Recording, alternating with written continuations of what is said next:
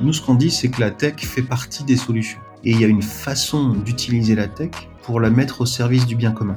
Quand, on dit euh, l'école éthique, c'est dompter la tech pour la mettre au service du bien commun, ça va dans le sens aussi d'une forme de sobriété technologique.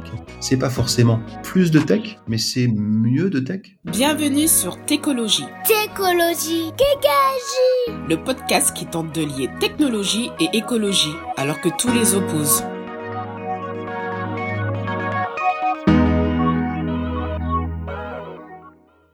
Bonjour à tous et toutes. Bonjour Frédéric. Bonjour Richard. Alors aujourd'hui, donc, on reçoit Frédéric Sitterley. Tu es entrepreneur, créateur en 1997 du site Sport24, qui a été racheté par le Figaro, et de MyScreen, qui a été également racheté euh, par le magazine Première. Tu es apparemment un grand fan des inconnus, peut-être tu vas nous en parler. Euh, tu as aussi été propriétaire euh, du club de football du Racing Club de Strasbourg en 2011-2012. Actuellement, tu es directeur général de l'éthique, une école qui forme des experts au métier de la tech et du numérique. Euh, nous allons parler du rôle des formations d'ingénieurs quant aux enjeux actuels, environnementaux, sociaux, sociétaux. Est-ce que tu as un complément à cette présentation succincte? Merci Richard, c'est très rapide et très juste. Et, en fait, ce qui relie toutes ces expériences professionnelles, c'est euh, au départ, pour ce qui me concerne, une formation dans la tech, une école d'ingé, et, c'est la tech qui m'a permis ensuite de travailler dans les médias, dans le sport, dans le cinéma, et, euh, finalement euh, de m'épanouir professionnellement. C'est ce que j'essaie de transmettre aujourd'hui à nos étudiants cette idée que la, tech mène à tout, à tous les métiers, dans tous les secteurs. Euh, première question, euh, comment s'est passée euh, la formation pendant les différents confinements liés à la crise sanitaire? De, de ton point de vue, mais bien sûr par rapport à l'expérience de tes étudiants, par rapport à l'expérience de tes enseignants, est-ce que c'est plutôt positif? Est-ce que ça s'est passé voilà, du mieux, possible. Alors d'abord, d'un point de vue de l'expérience pédagogique, nous, notre enjeu, euh, ça a été tout de suite d'assurer nos étudiants qu'ils seraient à l'issue de leur année au niveau attendu pour pouvoir prétendre à leur stage, à leur alternance ou, pour ceux qui sont diplômés à, à, leur premier emploi.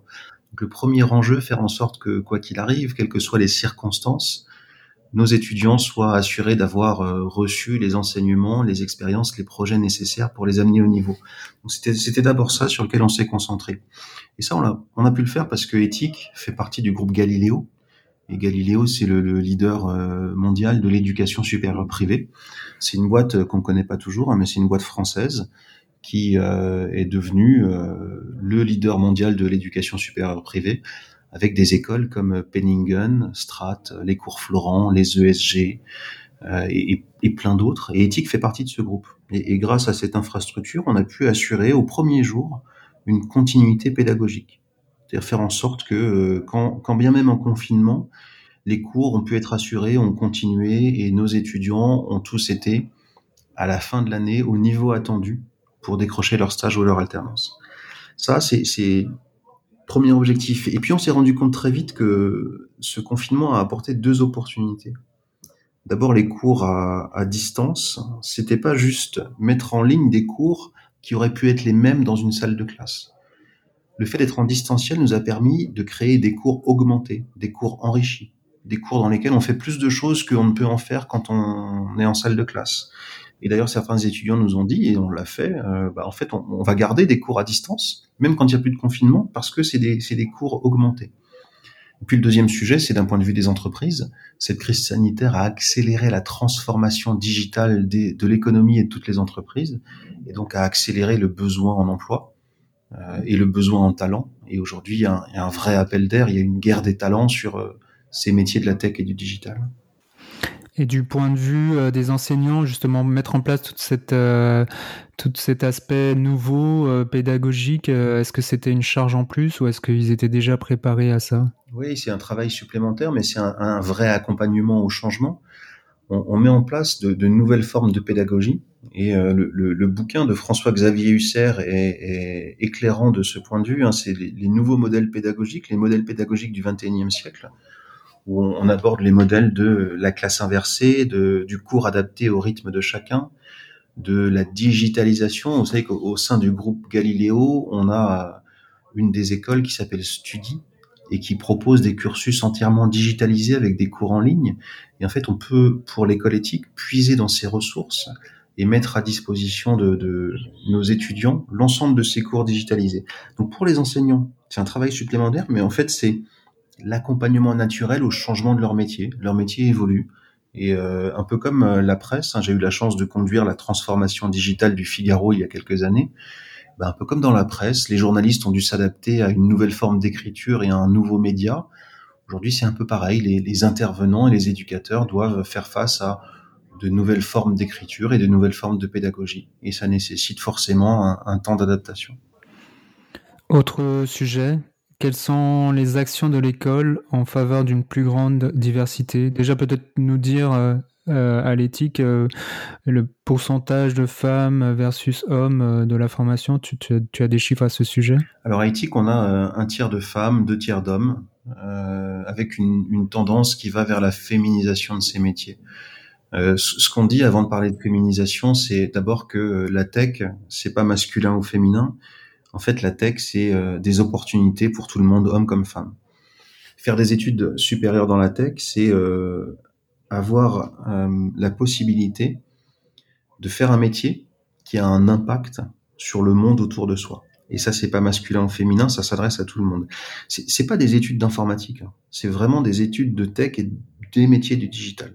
Et donc, on, on, on va vers cette féminisation et vers cet équilibre qui représente un vrai enjeu pour nous. Vous avez tous suivi les expériences de moteurs d'intelligence artificielle ou de reconnaissance vocale développés par et testés par des hommes et qui finalement réagissaient beaucoup moins bien quand la voix était féminine.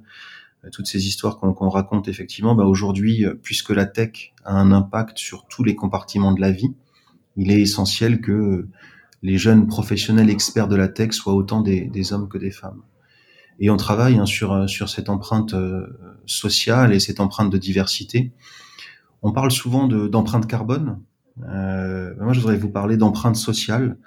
On travaille avec une société partenaire qui s'appelle euh, Mixity. Mixity qui défend une chose, c'est moins d'empreinte carbone, plus d'empreinte sociale.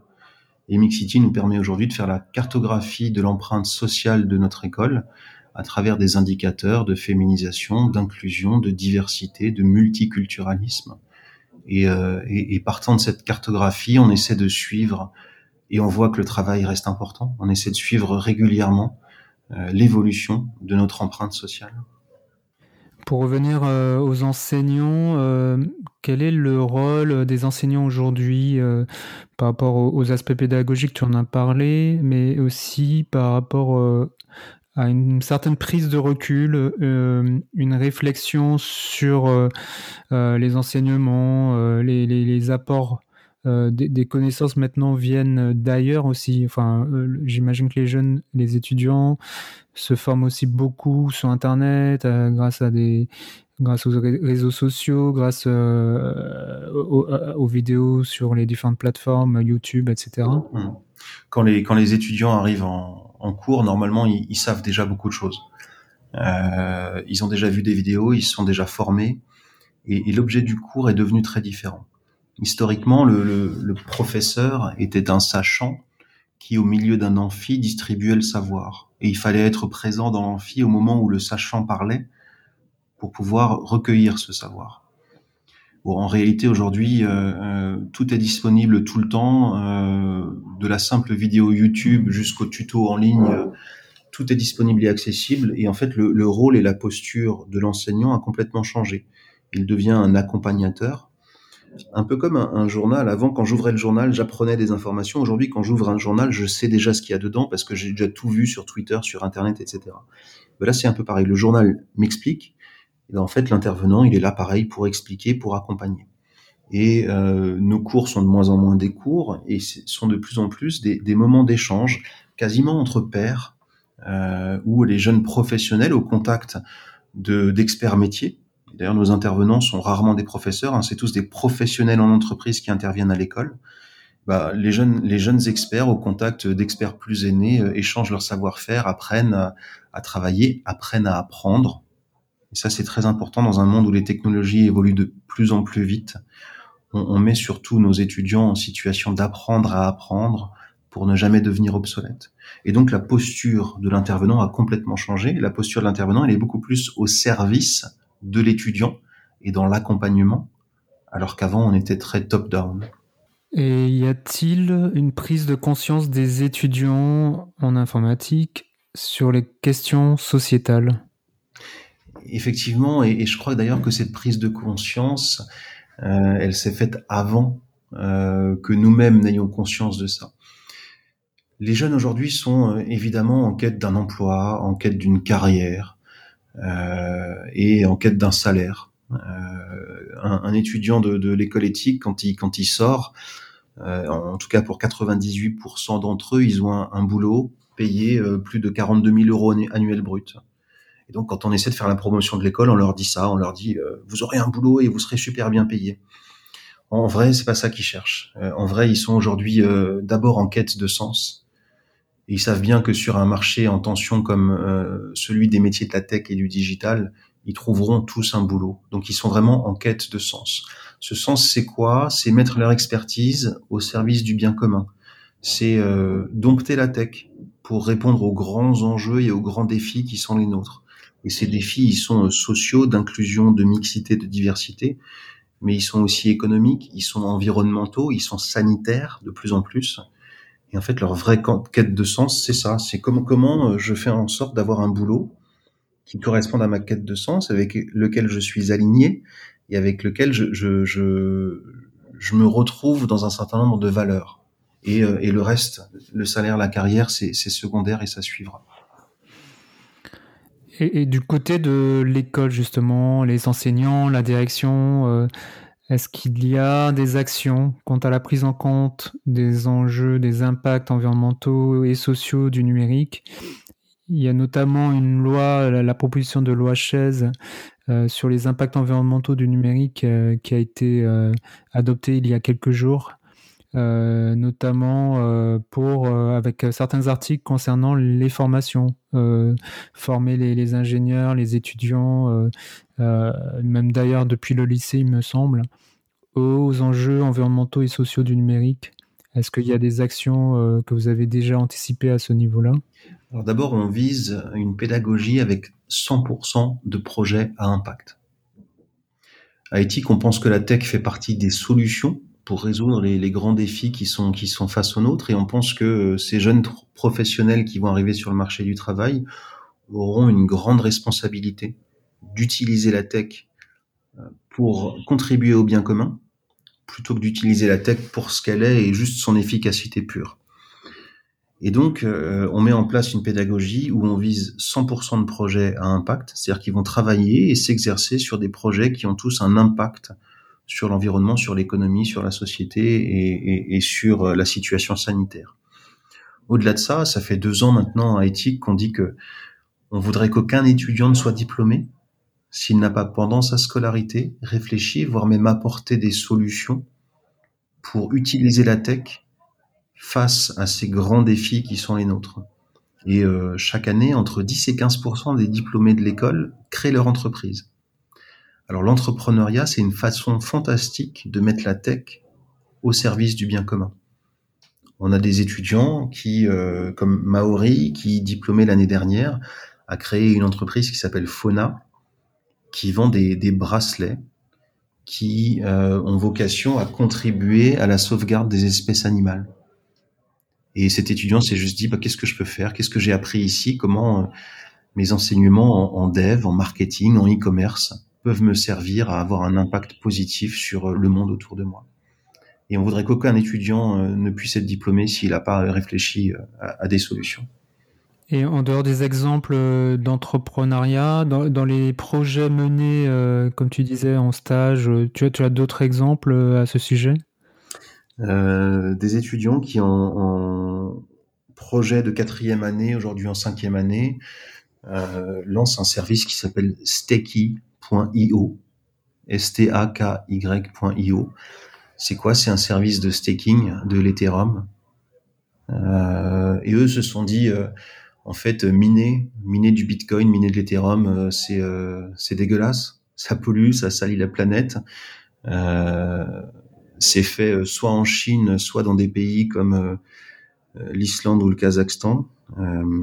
Et ben, on, va essayer d'apporter des solutions. Et, la nouvelle version d'Ethereum qui arrive est une version où il n'y a plus de, a plus de minage, il y a du staking, et, et ça diminue considérablement les besoins en, ressources de calcul et donc en énergie, en, électricité, en climatisation, etc. Et, euh, et c'est une façon d'utiliser la tech pour faire en sorte que les crypto-monnaies puissent devenir propres.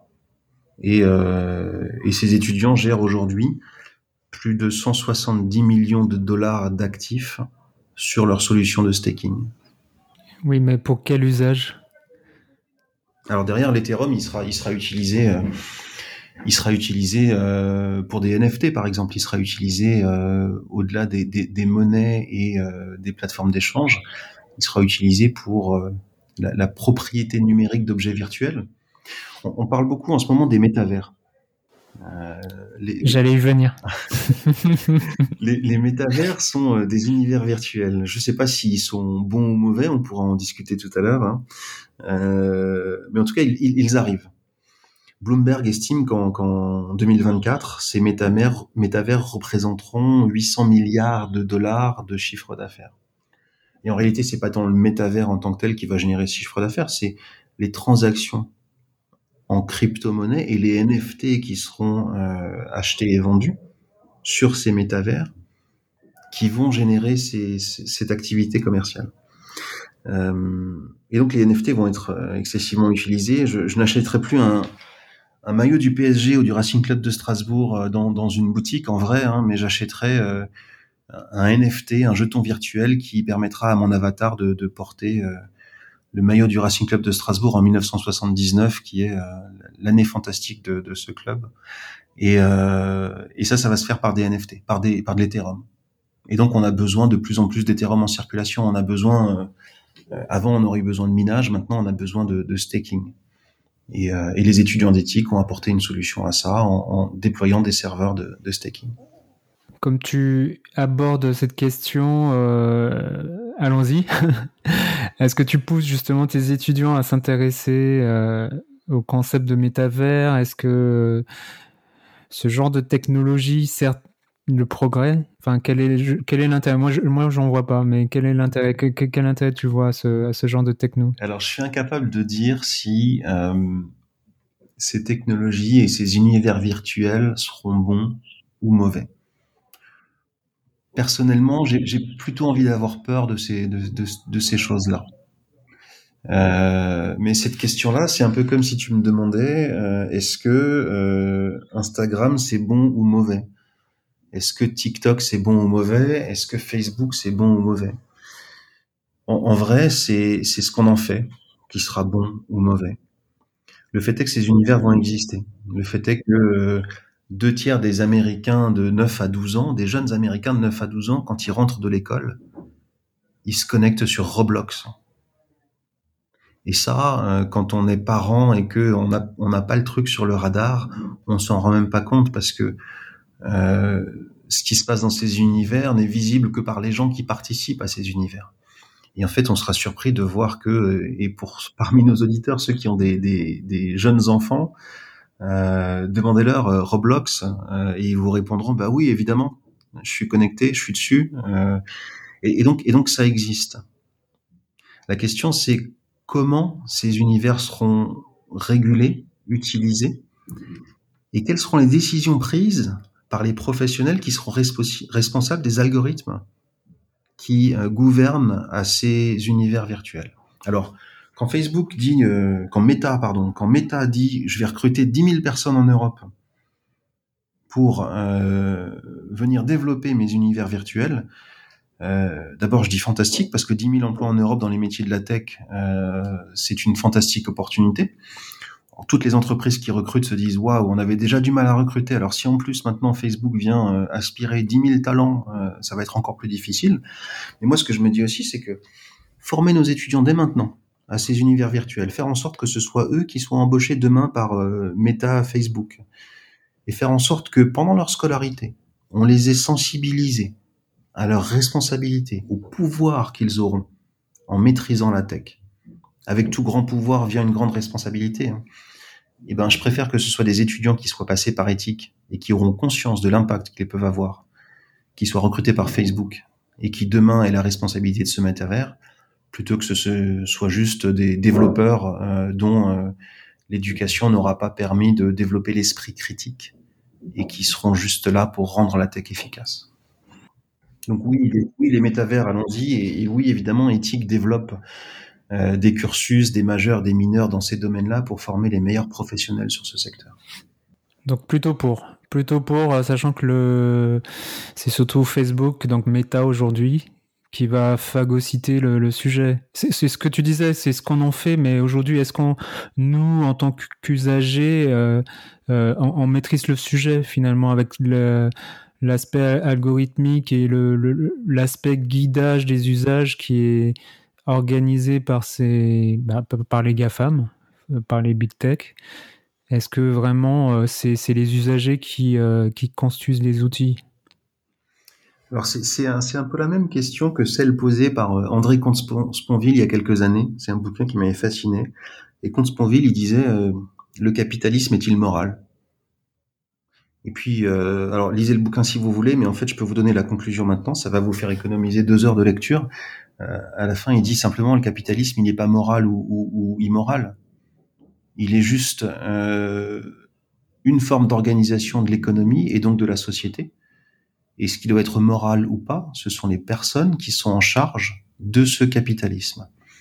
Et prenez aujourd'hui la responsabilité sociale des entreprises. Il y a des entreprises dont on peut douter de la responsabilité sociale et qui privilégient le profit à tout prix. Et puis il y a d'autres entreprises qui nous donnent un exemple différent avec une responsabilité sociale forte. Euh, il y a quelques mois euh, est, venu euh, intervenir ici le, le, directeur général de la Maïf, qui nous a dit bah, écoutez, nous on a une responsabilité, une responsabilité en, en tant qu'assureur, une responsabilité environnementale. On a une responsabilité morale et certes, on reste une entreprise qui faisons du profit, mais ce profit, on ne peut pas le faire à tout prix. Et puis, il nous a expliqué comment il a accompagné le, la transformation de, son entreprise, qui, quelque part, est un acteur de la banque et l'assurance. C'est pas le truc le plus sexy du monde. Et puis, en fait, en, développant une stratégie d'entreprise responsable, il se rend compte qu'il est encore plus efficace et probablement derrière qu'il euh, est encore euh, plus rentable et euh, en meilleure santé économique. Et, c'est ce que fait Apple finalement d'une certaine façon. Hein, quand maintenant Apple indique sur son site un taux de réparabilité de ces, de ces appareils, ça incite aussi à consommer de manière plus responsable. Et on sait bien que tout n'est pas parfait, on sait bien qu'il y a encore beaucoup d'efforts à faire. Mais ces entreprises-là ont compris que si elles voulaient continuer à vendre, elles devaient au moins attester de la prise en compte de la responsabilité sociale qu'elles ont social, économique, environnemental, etc. Parce que sinon, plus aucun client n'achètera des téléphones de cette marque si euh, si c'est pas conçu dans un esprit euh, responsable. Et bien sur les univers virtuels, c'est un peu pareil. Je pense que euh, un moment, on, refusera tous euh, d'être dans ces univers virtuels si l'entreprise qui les gouverne ne fait pas la preuve de sa responsabilité sociale le, livre de, Bruno Patino est, éclairant à ce titre-là. Hein. C'était, euh, faudra me corriger, mais c'était l'économie du poisson rouge avec euh, donc l'économie de l'attention et notre capacité qui se réduit euh, de fil en fil à, porter notre attention sur quelque chose à, finalement quelques secondes parce que les réseaux sociaux et les algorithmes nous, nous poussent à aller vers cette satisfaction immédiate, cette recherche de likes, etc., etc. Mais Patino, il dit une chose dans son bouquin à la fin. Il dit, ouais, mais en fait, euh, ce qui va se passer, c'est peut-être différent parce que Darwin faisant son œuvre, l'humanité va bien se rendre compte que euh, tout ça, c'est pas bon, qu'elle va devoir s'adapter. Et assez naturellement, finalement, on va se détourner de ces réseaux sociaux toxiques et on va se tourner vers des réseaux sociaux plus responsables. Euh, et peut-être que si les métaverses demain sont trop toxiques, eh ben on s'en détournera pour aller vers des univers virtuels plus responsables. Et finalement, c'est ce que dit Pascal Demurger dans, son livre, euh, le patron de la Maïf. Euh, Pascal Demurger, il dit, euh, en fait, dans, dans cette renaissance technologique, on a une chance incroyable. un peu comme la, la, renaissance de Montaigne il y a quelques années, on a aujourd'hui la chance de pouvoir voir naître des entreprises, une technologie et un monde humaniste avec une technologie au service du bien commun, positive, et peut-être que l'Europe a un rôle à jouer dans cette renaissance-là. On a, à peu près perdu toutes les batailles technologiques de ces dernières années. Hein. Euh, la data, l'intelligence artificielle, les algorithmes, la cybersécurité, les crypto-monnaies, tout ça, c'est euh, aux États-Unis, en Asie, c'est et l'Europe a toujours eu un train de retard.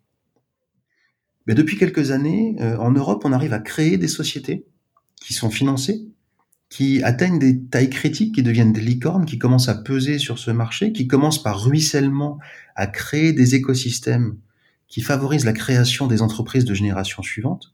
Et peut-être que, grâce à ça, et avec le plan France 2030, peut-être qu'on verra naître cet Internet humaniste et positif, et peut-être que c'est là le l'heure de, de l'Europe, et que cette renaissance technologique, elle sera européenne. Et elle nous redonnera à la France et à l'Europe une, une souveraineté indispensable à la croissance, au développement économique, mais aussi au développement de l'esprit critique et à la démocratie. Est-ce que dans l'esprit critique, tu inclus la technocritique? Dans le sens noble, hein, pas technophobe, euh, mais vraiment entre, entre la technophilie aveugle et la technophobie euh, de ceux qui brûlent les antennes 5G Bien sûr, et, et, si la tech fait partie des solutions, la tech n'est qu'un moyen. Et, euh, et, dans une boîte à outils, on, on doit prendre les, les, outils les plus adaptés à, à chaque moment. Euh, à éthique, on enseigne le low code, le no code, euh, et puis on enseigne la tech pure et dure. Et, euh, et effectivement, il faut, il faut pas être technologue, technophile, BA. Il faut au contraire développer cet esprit critique. Et c'est là tout le rôle des écoles. Les, les écoles sont des, des, plateformes qui visent à former de, de jeunes citoyens responsables, euh, à développer leur esprit critique et la capacité à faire les bons choix. Tu, disais tout à l'heure, euh, donc euh, euh, la, Maïf qui est intervenue sur leur, leur responsabilité sociétale. J'ai un exemple, tu me diras ce que tu en penses, avec, avec le cas d'Anon il y a quelques mois, où Emmanuel Faber a, voulu davantage de responsabilité environnementale du groupe Danone, etc., et qui s'est fait évincer rapidement par par les actionnaires. Euh, Est-ce que tu as parlé justement de, former les étudiants, mais je pense que le parallèle est, pertinent, euh, de former les, ingénieurs de demain euh, pour travailler effectivement dans le métavers, pour Facebook ou autre, et, et, apporter cette notion, cette nuance, cette critique. Mais justement, est-ce que, euh, enfin, concrètement, est-ce qu'ils ont vraiment du poids? Est-ce qu'ils vont pas être broyés par un système? Est-ce que tu as suivi euh, le mouvement TechLash aux États-Unis, notamment dans les GAFAM euh, euh, Souvent des gens qui sont évincés, licenciés, placardisés? Qu'est-ce que tu en penses de tout ça? Enfin, donc j'inclus Emmanuel Faber, le mouvement TechLash, un peu dans, tout ce mouvement-là où dès qu'on on sort un peu des sentiers battus, dès qu'on veut se battre contre un système ou en tout cas vouloir changer les choses de l'intérieur, le système nous broie. Alors j'ai absolument aucune information sur euh, l'historique et, le cas précis d'Emmanuel Faber et de, et de Danone. Euh, ce, que, ce que je vois simplement, c'est que euh, il y a une vérité à la fin. J'ai travaillé pendant de nombreuses années pour le groupe et la famille Dassault, qui était qui est propriétaire du Figaro et j'ai assuré la transformation digitale du, du, Figaro pendant quelques années. Serge Dassault et peut-être Marcel Dassault avaient, avaient dit un, truc qui m'avait marqué, j'avais lu ça dans, dans, une des biographies, et il dit, euh, en fait, à la fin, il y a un patron, un seul vrai patron, c'est le client. Et en vrai, c'est pas le, le directeur, c'est pas l'actionnaire qui, qui décide, c'est le client. Et on voit bien que si une entreprise euh, néglige sa responsabilité sociale, économique, environnementale, il y a peut-être un moment où elle arrêtera de vendre des yaourts ou des téléphones. Et donc c'est pareil dans toutes les entreprises et c'est une excellente chose et c'est notre pouvoir euh, démocratique, cette fois pas de citoyen mais de consommateur. À la fin, le patron c'est le client. Et donc, il y a bien un moment où si l'entreprise veut continuer à vendre, elle est obligée de mettre en œuvre des processus, des procédés technologiques. Il est obligé d'avoir une gouvernance qui soit socialement et environnementalement responsable. Les, plus grands acteurs de, l'industrie textile, je crois, et, euh, à l'initiative du, gouvernement, ont euh, mis en place une charte de production textile, de traitement des, tissus, etc., etc., qui fait que oui, certes, on, produit, on consomme beaucoup, on pollue, mais en fait, on va se mettre d'accord pour euh, minimiser notre impact et utiliser des technologies différentes pour polluer moins. Parce qu'on a une conscience de ça, mais aussi parce qu'ils savent très bien que s'ils continuent, ils, arrêteront de vendre, ils arrêteront de vendre des fringues. Donc à la fin, c'est le client qui décide. Et peut-être que, quand bien même il n'a pas une lecture éclairée de, ce qui s'est passé en termes de gouvernance, qui est peut-être un problème beaucoup plus complexe qu'on imagine au sein de chez Danone, euh, mais si demain cette entreprise négligeait sa responsabilité sociale, ben, croyez-moi, à la fin, euh, les yaourts, euh, on ira les acheter ailleurs. Et quand il s'agit des, ingénieurs, est-ce que voilà, je, je, je, développe dans mon coin, même si je, je me syndicalise, même si je, je rejoins un groupe et que je, je publie des articles sur les réseaux sociaux, sur les blogs pour dénoncer la situation. Voilà, je suis un lanceur d'alerte. Est-ce que ça a vraiment du poids? Aujourd'hui, il y a, eu énormément de, personnes qui se sont mobilisées. D'ailleurs, il, y a eu des, témoignages euh, au Parlement aux États-Unis contre, contre les pratiques de Facebook, les pratiques algorithmiques, etc., qui, euh, qui privilégient l'extrême droite notamment, des choses comme ça. Est-ce que vraiment l'ingénieur de demain aura euh, la possibilité de, de se battre contre ce système? Et si c'était une espèce de, valse à deux temps, où euh, ces lanceurs d'alerte aujourd'hui euh, permettent d'attirer euh, le focus sur ces sujets, et donc d'attirer l'attention médiatique et de faire savoir qu'il y a quelque chose qui qui fonctionne pas bien ou qui n'est pas normal. Ça, c'est la, la, première vague.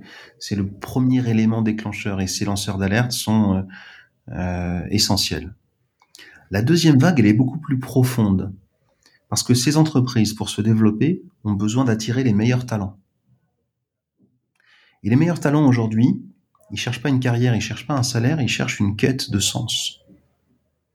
Et donc si, à force de lanceurs d'alerte, on comprend que ces entreprises ne sont pas responsables, eh bien croyez-moi, les meilleurs talents iront offrir leurs talents à d'autres entreprises. Et, ces entreprises irresponsables auront beaucoup de mal à recruter et on sait bien qu'aujourd'hui, le principal frein à la croissance des entreprises, c'est pas le, les clients, c'est pas le chiffre d'affaires, c'est la capacité à recruter les talents pour assurer la production de l'entreprise. Et donc, si demain, euh, tous les diplômés de nos écoles, parce qu'ils auront été sensibilisés à ça pendant leur formation, parce qu'il y aura eu des lanceurs d'alerte qui mettent l'accent sur euh, de mauvaises pratiques, ben, ils finissent par ne plus vouloir travailler dans ces entreprises-là eh ben, ce, sera une première sanction pour, euh, pour ces groupes qui se comportent de manière irresponsable. Sans vouloir te contredire, du coup, tu, tu disais que tu pousserais tes, tes, étudiants à travailler sur le métavers et, et, potentiellement euh, euh, répondre à l'appel de Meta, donc de Facebook, pour recruter les 10 000 et, je suis d'accord avec toi, c'est vraiment le, nerf de la guerre de sensibiliser les étudiants. Je te donne un exemple, il y a, il y a deux, deux, trois ans, euh, euh, avec l'association Latitude, d'ailleurs que je, salue au passage, euh, on était, on intervenait auprès d'étudiants d'une école, je ne me rappelle plus laquelle, et on leur demandait, selon vous, qu'est-ce que c'est la tech for good? Et beaucoup de réponses, c'était Facebook ou YouTube. Pourquoi Facebook? Parce que voilà, on permet de, ça permet de, garder le lien avec sa famille, ses amis. Pourquoi YouTube? Ben, On a accès à plein plein d'informations et de vidéos. Euh, c'est effectivement là du coup on juge le service et non pas ce qu'il y a derrière avec les problèmes euh, euh, sociaux et sociétaux qu'il y a derrière. donc pour moi effectivement c'est vraiment le nerf de la guerre de sensibiliser les, les étudiants qu'ils aillent pas systématiquement faire ces groupes-là parce que c'est, c'est, là où il y a les moyens. En fait, ils peuvent. Tu disais effectivement, euh, il y a une quête de sens, mais concrètement, c'est eux qui payent le mieux. Euh, et, et, forcément, euh, quand tu sors d'école, ce que tu as ce que tu envie, c'est surtout, je ne sais pas, à 99% du temps, c'est gagner, gagner le plus possible, quoi. Euh, pour euh, pour euh, voilà pour parce qu'on est dans un système où voilà on s'est régi par l'argent on a besoin de de se construire un capital de s'acheter sa baraque de s'acheter sa bagnole. Donc comment on se bat contre ce modèle de société? Oui je, je suis pas sûr hein, que que ce soit vraiment la première préoccupation. Vraiment pas sûr que entre un bon salaire et un très bon salaire le jeune diplômé ne choisisse pas euh, l'entreprise responsable euh, juste avec un bon salaire. On, voit bien que là, des études récentes ont, ont, montré, on pourra partager les sources peut-être en commentaire, mais des études récentes ont montré que euh, dans la notion de bien-être au travail, euh, viennent d'abord le sens, l'impact, l'environnement de travail, euh, l'autonomie et en quatrième ou cinquième position seulement le salaire. Alors bien sûr, hein, on sous-entend que euh, ces jobs sont correctement payés, mais le salaire ne vient qu'en quatre ou cinquième position dans, dans la notion de bien-être au travail. Euh, et puis, euh, si ces entreprises doivent faire des surenchères sur les salaires pour recruter les meilleurs, il y a un moment où ça va impacter leur rentabilité, ça va impacter leur performance, donc c'est pas bon pour elles non plus. Et euh, autant je pousse mes étudiants à se former sur les métavers et peut-être demain à aller postuler euh, chez, chez, Facebook pour ces 10 000 postes, autant à la fin c'est eux qui décident ce qu'ils veulent faire. Et que si entre-temps Meta n'a pas fait la preuve de leur prise de conscience de la responsabilité qu'ils ont dans la construction de ces univers virtuels, bah, autant euh, les étudiants refuseront peut-être d'aller travailler chez eux et travailleront dans, dans, des entreprises qui auront fait cette preuve avec des, univers virtuels différents. Il y en a, plein des univers virtuels. Hein. Il y a plein d'endroits où on va pouvoir euh, exercer ces compétences-là. Tu, parlais de, euh, également donc de crypto-monnaies, de, NFT. Personnellement, je vois pas, je vois toujours pas l'intérêt. Est-ce que c'est juste l'alimentation, encore une fois, de, de, la spéculation, du capitalisme? Est-ce que c'est ça sert qu'une élite? Moi, je vois pas Monsieur Tout le Monde euh, s'embarquer là-dessus. Je vois bien les enjeux de la blockchain, par contre, les enjeux de décentralisation, bien sûr, mais les crypto-monnaies dans dans le, dans le sens spéculation, les NFT euh, je, franchement, je vois pas. Enfin, je, je, sais pas si toi, tu, vois l'intérêt sociétal de, ces, technologies. En fait, la, blockchain est, euh, cette formidable opportunité de décentraliser la gestion de contrats. Euh, bah, ça, appliqué à la finance, ça devient les bitcoins et les crypto-monnaies. Donc, en, réalité, c'est ce système de décentralisation qui apporte une, vertu. Et on voit bien comment, dans, la finance, hein, ce qu'on reproche tout le temps, c'est aux plus riches d'être euh, toujours plus riches et toujours plus vite, et puis aux plus pauvres de toujours rester pauvres. On voit bien que ces inégalités qui se creusent. Avec cette décentralisation, on peut peut-être gommer ces inégalités parce qu'il n'y aura plus euh, de centralisation de, ces transactions. Euh, j'enlève de, ce propos tout ce qui concerne la spéculation. Effectivement, peut-être que la spéculation sur ces cryptos aujourd'hui vient polluer euh, ou est une source de, de bruit de fond euh, désagréable sur euh, le déploiement de ces monnaies. Mais on voit que des pays comme le Salvador, d'autres peut-être, s'apprêtent et ont lancé les crypto-monnaies comme monnaie officielle du pays. Et, et, et, ça peut amener des, des, changements profonds et des évolutions de la régulation. Ça ne veut pas dire une dérégulation, mais ça veut peut-être dire une nouvelle forme de régulation, peut-être plus collégiale et peut-être plus responsable que la finance actuelle. Selon toi, plus globalement, en quoi la technologie peut être la solution aux crises environnementales et sociales, de résorption, comme tu disais, des, inégalités euh, euh, sociales, de, de, des inégalités de, de richesse euh, notamment? La, technologie rend euh, le savoir, rend euh, la finance, rend la culture, euh, rend l'employabilité accessible à tous. Et donc c'est une opportunité fantastique pour pour certains dont pour lesquels c'était pas forcément une option d'accéder à un certain nombre de ressources. Le risque de la technologie, c'est la centralisation. Et la centralisation entre les mains de quelques-uns ou de quelques monopoles, du contrôle de euh, l'application, de la mise en application de ces technologies. Et c'est là où la blockchain et les NFT deviennent intéressants parce que ça permet de décentraliser et de répartir la propriété et la gestion des droits euh, euh, par opposition à des systèmes monopolistiques comme ceux qu'on a vu émerger ces dernières années à travers euh, ce que sont les, les GAFA, les GAFAM et les quelques autres qui euh, ont principalement profité de la croissance de ce secteur. Et c'est peut-être là la, deuxième mi-temps du match. Hein. C'est peut-être ce moment où cette renaissance technologique qui fait que euh, eh ben on va redistribuer les cartes différemment. Et c'est tout l'enjeu. Et je crois que le rôle d'une école, c'est comme un média, c'est comme euh, ce podcast écologie par exemple. Notre rôle, c'est euh, d'éduquer, d'accompagner, de faire grandir, de développer l'esprit critique et de faire en sorte que chacun puisse se faire une opinion.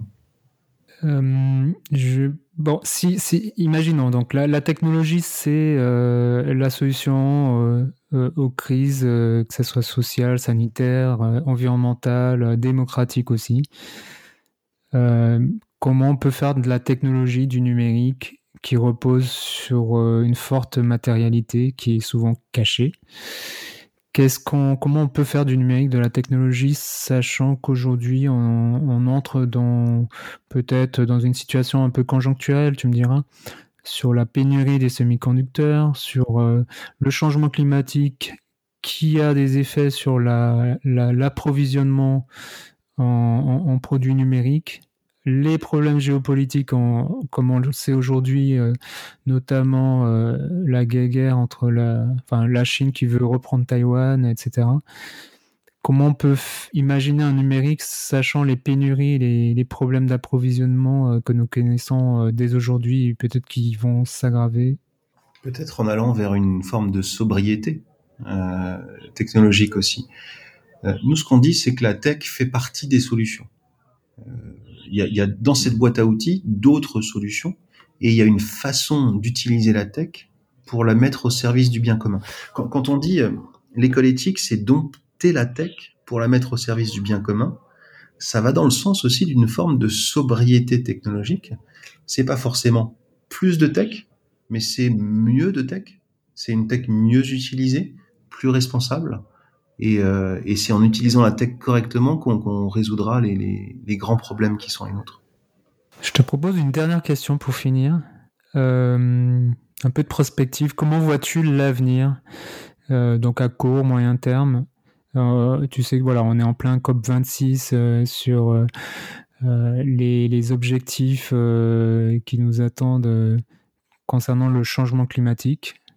Euh, est-ce que tu vois sur nos sujets, est-ce que tu vois un avenir low-tech ou plutôt au contraire un, un, une société hyper connectée, peut-être une société où voilà, on a passé le cap, on est transhumaniste? Alors si, on se projette un petit peu et si on part de l'éducation d'abord et qu'on qu va vers, vers ce monde qui vient, euh, moi j'ai été très inspiré par le livre de Michel Lévy-Provençal. Michel qui euh, a écrit un livre qui s'appelle 33 questions pour un monde qui vient, dans lequel il déroule 33 scénarios euh, prospectifs. Euh, et, moi, dans ces scénarios, euh, j'aimerais dresser deux, deux axes peut-être. Le premier, c'est lié à l'éducation et à l'employabilité. Jusqu'à présent, un diplôme sanctionnait un niveau d'études. Et avec un diplôme d'une grande école de commerce, on, faisait carrière. Et, et, ça tenait à peu près toute la, toute la longueur de la carrière. En vrai, aujourd'hui, on est dans un monde qui évolue de plus en plus vite, une innovation qui s'accélère. Et en fait, un diplôme, c'est juste un point d'entrée, c'est le début d'une rampe de lancement. Et on voit bien qu'on a besoin de mettre à jour ses connaissances en permanence tout au long de sa carrière. Et ce monde qui vient, moi, je le vois d'abord euh, comme un monde dans lequel, en étant connecté, en ayant accès à euh, une expertise et des connaissances, on va pouvoir euh, mettre à jour ses compétences en permanence. Et je voudrais qu'éthique soit une forme de, garantie d'employabilité à vie. Euh, faire cette école, c'est faire euh, une école qui te garantit que, quel que soit le stade de ta carrière, l'année de ta vie, tu seras toujours sûr d'être au niveau d'expertise et de compétences requis. Euh, ça, c'est parce que ce monde euh, va évoluer en permanence et, euh, et, et, et, on sera connecté en permanence sur ces sujets-là. Le deuxième axe, c'est puisque connecté en permanence, on sera dans un monde monitoré en permanence. Et peut-être que face aux grands enjeux environnementaux, face à la quantité limitée de ressources disponibles, nos actions seront peut-être monitorées un jour. Peut-être que, tout comme aujourd'hui, on montre un pass sanitaire pour rentrer dans un restaurant, Demain, on montrera un, un, un pass euh, consommation quotidienne de CO2 pour avoir le droit de rentrer en taxi. Et, euh, et en fait, si t'as pas fait le boulot aujourd'hui, bah, peut-être que tu seras obligé de rentrer à pied parce que tu auras, euh, d'après ton téléphone ou ta montre, explosé ton, ton quota de CO2 quotidien. Et, euh, et on sera dans un, dans un monde monitoré. Et là, une fois de plus, j'en appelle à la responsabilité de cette génération qui vient de mettre en place, de développer des outils et des solutions pour que euh, ce monitoring qui sera bienvenu d'un point de vue sanitaire ou environnemental soit fait de manière responsable et éthique. les étudiants de, l'école réfléchissent chaque année à des scénarios de design fiction euh, et on travaille avec deux intervenants qui sont Adrien Rivière et Grégoire Charassin qui, euh, sur l'ensemble de nos cursus et sur différentes promos, font réfléchir euh, nos étudiants à, à travers un module de design fiction à euh, cet avenir qui sera connecté numérique et aux différents scénarios possibles. Et, euh, et, je vous invite à étudier ces, à observer ces quelques scénarios qui chaque année sont développés par les étudiants. C'est assez bluffant de voir comment, euh, néanmoins, euh, à la fin, la technologie vient rendre la vie plus simple et plus agréable. Dernière, dernière question bis. Euh, Est-ce que vous avez proposé euh, chez Ethic euh, la fresque du climat aux étudiants et, et, aux enseignants à la direction? Non, et, et éclaire-moi sur ce qu'est la fresque du climat. Tu m'auras eu sur la dernière question bis. non, non, non, non, c'était pas du tout une question piège. Non, non, mais je, je t'enverrai le lien. Ça serait intéressant que vous le fassiez aussi euh, pour euh, la prise de conscience sur, sur les enjeux qui nous attendent.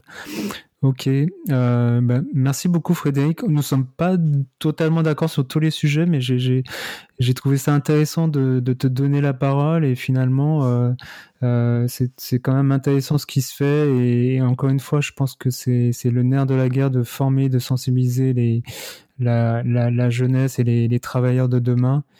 Euh, pour moi qui ne travaille pas pour euh, ni Dassault ni euh, Meta, mais qui travaille vraiment pour pour l'intérêt général et, effectivement toute l'économie sociale et solidaire, associatif, etc. Il y a du boulot. merci beaucoup à toi. Merci Richard. Je voulais simplement te remercier pour pour notre échange et pour ton podcast qui est très inspirant et qu'on partage avec avec nos étudiants. Et ça aussi, ça contribue à, les éduquer et à les sensibiliser aux sujets qui sont les nôtres. Merci beaucoup. Bah, c'est fait pour. c'est du commun. C'est du commun numérique. Euh, merci à toi. Euh, je rappelle, je vous rappelle à vos auditeurs. Donc euh, le podcast écologie, c'est aussi newsletter. Vous pouvez vous inscrire sur donc le site écologie.net. voilà, c'est une newsletter à à diffusion euh, pas très régulière. C'est, on était parti sur une fois par semaine. Maintenant, c'est à peu près une fois par mois. Voilà, avec la veille et puis beaucoup d'humour. Euh, inscrivez-vous et puis je vous dis à bientôt. Merci beaucoup. Au revoir.